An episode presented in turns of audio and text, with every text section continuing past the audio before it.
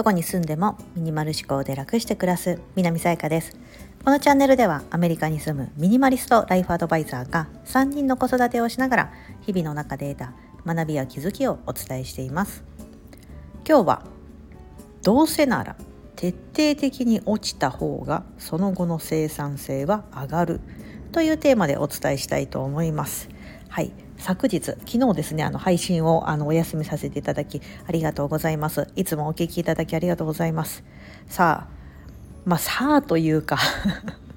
このテーマを配信しているということはですね私が落ちていたということですね。でもまあだからこそこう新しい気づきがあったなっていうのをちょっと今日皆さんにシェアしたいなと思います、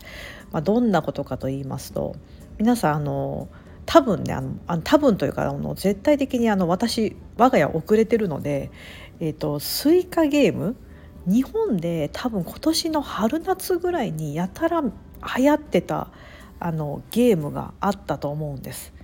で我が家にはあのつい今週？つい先週かこれ今週あってつい先週やってきましてやってきたというか夫が勝手にあの課金してあの子供たちのゲーム機スイッチの中に入れてたんですけどあのたった240円という格安でそれがダウンロードできてでゲームする、まあ、要はテトリスみたいな感じなんですよね。同じあの果物が揃うと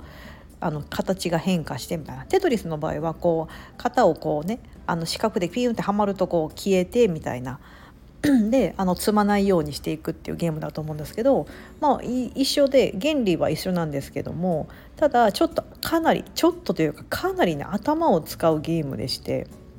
で最終的にスイカにするっていうのが目標なんですよ。それがゴールのゲームで。であの、まあ、スコアもあるんですけどあの今あのやってらっしゃる方知ってる方はね知ってると思うんですけどやってらっしゃらない方もいると思うのでちょっと簡単に説明するとそのスイカに最後するまでにこうそれぞれ進化していくんです。初めチェリー一番ちっちゃなチェリーから始まってチェリーが2つ重なるとイチゴになる。でイチゴが2つ重なるとブドウになりブドウが2つ重なるとデコポンになってみたいな。こうやってどんどんどんどんねちょっと果物がだんだんだんだん大きくなって進化していくんですよ。次が柿りんごえー、次なんだっけ？梨か梨桃で桃が2つ重なるとパイナップルになってパイナップルが2つ重なるとメロンになるんですね。でメロンが2つ重なるとやっとスイカになるんですよ。それを それを一つの画面の中でやるそれをねこうこう考えながらこう果物を進化させていくんですよね。こう重ねて重ねて進化させていってで最終的にガチャンとこうスイカにするっていうのがあのゴールのゲームなんですけどこれね簡単そうに見えてなんかすごいねなんかぷよぷよみたいな感じのすごいなんかほんわかあの音楽もメロディーも非常に穏やかなメロディーで平和的なあのゲームなんですけどやりだすと止まらないというかなぜなら頭使うんですよね。こっちにこうやってああやってってすごいずっと頭の中でこの果物の進化と このこ作戦を練ってるみたいな先々のこの進化のことを考えて果物のね。でこうスイカにするするためにこうなんとかそのこの枠内でやらなければいけないと。時間制限は多分ないんですけどそのスペースが決まっててそのスペースが果物がこうはみ出ちゃうとブブーみたいなアウトみたいになっちゃうんですよねそうまさにテトリスと一緒ですよね。まあ、そういう風なゲームがあってですねあの私多分ここ何十年何十年って言ったら嘘だなあのそういうゲーム一切やらないんですよね。子供たちはあのゲームやりますしあのやるんですけど私はそのやらない家でそういうゲームやらないいろんなね子供たちマインクラフトとかマリオカートとかマリオカートだったらこう一緒にファミリータイムみたいな感じで一緒にじゃあみんなで対戦しようみたいな感じでやったりすることはあるんですけどまあ基本的にそう一人でやったりとか絶対しないですしで自分の携帯にもそういうゲーム入ってないんですよね一切入ってない入れてないんです。うんなんですけどもそのスイカゲームはちょっとやってるのを見てたらなんかやりたくなって「あそこじゃない落とすのそこじゃないやろ」とか言って口出ししてしまって「ちょっとママやってみてよ」とお姉ちゃんに言われ「よしよしママなら多分すぐスイカにできるよ」とか言いながらやり始めたらこれ難しくてですね全然スイカならないんですよ。もうねあメロンができたと思っても今度パイナップルやる時に今度パイナップルが離れちゃってなんか間にブドウとかリンゴとか入っちゃってうわーってこう重ならないといけないので触れ合わないといけないのでその位置関係とかを考えながらこうね果物を摘んでいかなきゃいけないですよね。いやめちゃめちゃ難しいしめっちゃハマっちゃうんですよ。悔しくてうわーみたいな。あもう一回みたいな感じのあのそれがですねなんとかスイカにしたくて。それにえっ、ー、とあれいつだったかな？ちょうどあのサンクスギビングという感謝祭の日が先週の木曜日。日本の勤労感謝の日と同じ日だったんですね今年は。はい、毎年11月の第3木曜日っていうふうに決まっててで第3木曜日の次のサンクスギビの次の日がブラックフライデーと呼ばれる、まあ、なんかいろんなものが安くなるセールの日みたいななのでこの時期その先週はですねあのホリデーというようなもうなんかホリデーに入りましたって感じなんですよね。こっからあのクリスマスに向けてなんかだいぶあのクリスマスムード一色になってくるんですけども、そんなアメリカのですね あの我が家でですねあの追加ゲームをやってきて私ついやってしまってですね。初日そのサンクスギビングの日、まあ、ずっと家にいたのでお店とかね閉まっちゃっててほとんど。みんな結構家にいるっていう感じなんですけどでそれをちょっとやってじゃ1時間ぐらいあっという間に時間過ぎるんですよね。もうその間とかおちびちゃんとかほったらかしです「ママ」とか来ても「はいはい」とか言いながら「ちょっとママ今忙しいから」みたいな感じで一生懸命スイカにするためにこうねこう子供のゲーム機を借りてやってるんですね。でお姉ちゃんとか「ママまだちょっと私やりたいんだけど」とか言われながら「いやちょちょっと待ってちょっと待って」みたいな。そそんな風に言って時間があっという間に過ぎてでまあ、1時間やってたうわやばいやばいみたいな感じでご飯作ったりしてでその後なんか気になってもう一回やってしまったりしてであやばいやばいもうもう寝る時間じゃんみたいな感じで。でその時に思ったんです。あもうこれは一切手を出してはいけないなんかもう麻薬的なもうこれやばいやばいともうハマったらこれやばいやつじゃんみたいなっていうふうに思ってその日はその後、まあ多分トータル1日は2時間ぐらいはしたんですけどもやってで子供たちにまあ歯磨きしてでその後も「まあやってやってもたわ」みたいな感じで、まあ、寝て次の日早く起きてみたいなあ通常平常心を取り戻そうと思ってやってたんですけど、まあ、その後ですね。日曜日日曜日です。サンクスギビの日が木曜日だったので次の日曜日ですね。なやっぱやってみたい、まま、ちょっとやっぱ気になるわみたいな。またまたお姉ちゃんとやってたんですよねあのお兄ちゃんが。でちょっとママに貸してみみたいな感じでまたやってしまいですね。でその日ですね日曜日だったのでおちびちゃんと一緒にお昼寝したんですね。お昼寝結構こうやるとする時は前は一人で寝てくれたんですけど最近はもうママと一緒がいいみたいな感じで、まあ、寝かしつけみたいな感じで一緒にこう寝室に入ってこう横に寝たふりみたいなするんですけどでまんまとその日寝てしまいましてうわやってもたと思ってで日曜の夜子供たちが寝ておちびちゃんも寝た後私自身もね昼寝しちゃったんで2時間ぐらい寝ちゃったんですよ。なので、まあ、ちょっと元気で夜あまあ今日やることはだいぶ全部終わったしみたいな感じでついねこうスイカゲームをまたやってしまったんですよね。でその後何時に寝たと思いますか？気づいたら何時だったと思いますか？なんと夜中の3時だったんですよ。もう私びっくりしてあれ？みたいな。私の中ではまだ12時とか1時ぐらいの感覚だったんですよね。ちょっとやりすぎたなみたいな感じでパッて時計見たら時計の針が3時を指しててもうちょっとそのかその時に思ったんですよあもう落ちるとこまで落ちたなと。だったんですけどあの すすっごい前置き長いんですけど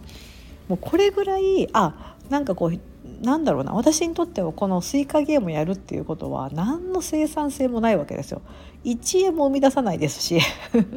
やることは1円も生み出さないしそのスキルが上がったところで何に使うんだって話になりますし、まあ、こういった話のネタにはなるかもしれないんですけども、まあ、それで終わってしまうじゃないですか。なんですけどもでもこうやってもう徹底的にもうやってもたって思った方があの普段あのそういうことやってない、まあ、やってないとかそやったとやった後ですよねその後のあもうやってしまったというこの自分の罪悪感だったりとかがすごくってその後のスピードめっちゃ上がるんですよ。その後おやばいやばいやばいみたいな感じで早く寝なきゃみたいな感じでこう歯磨きしてとか普段結構ダラダラしがちな時間帯でもパパパッと終わらして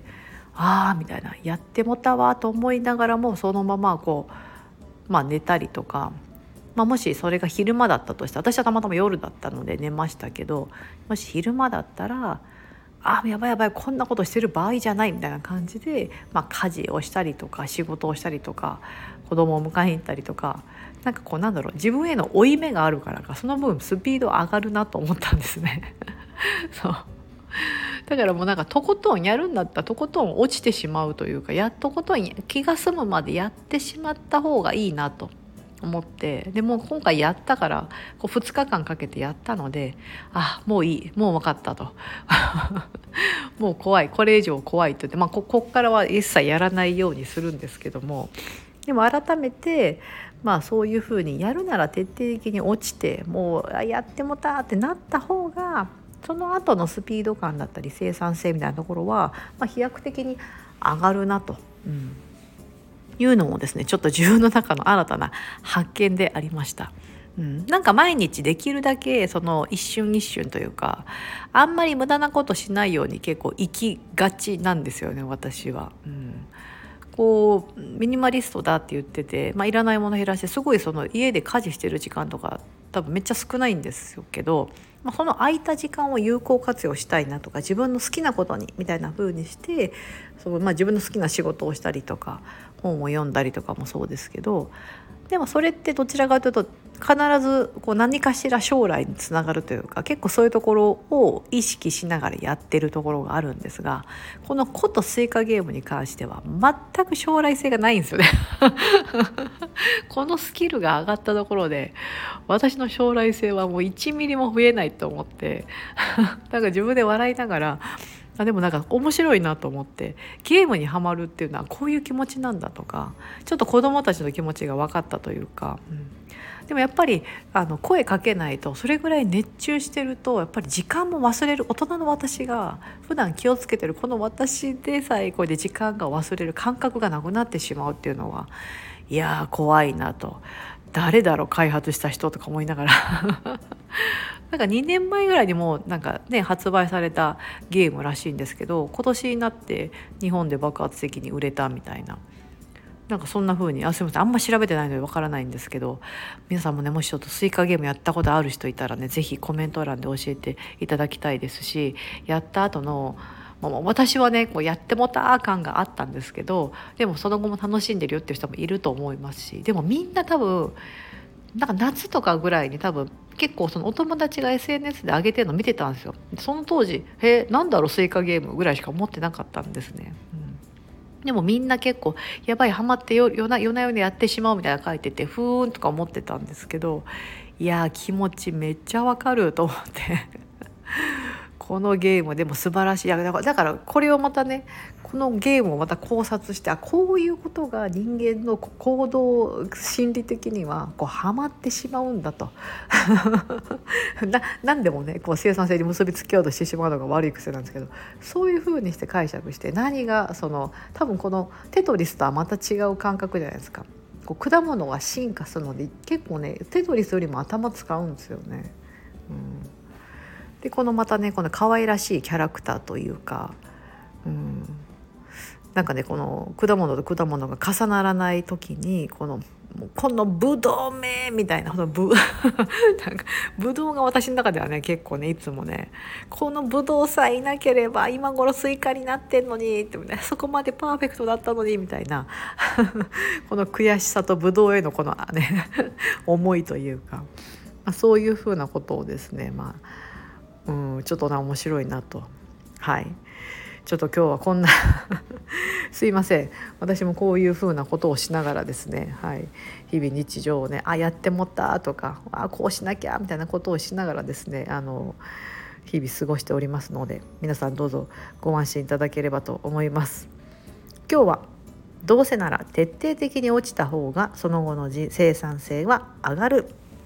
というテーマでお伝えしてみました。ここまでお聞きいただき本当にありがとうございます。今日が皆様にとって素敵な一日になりますように。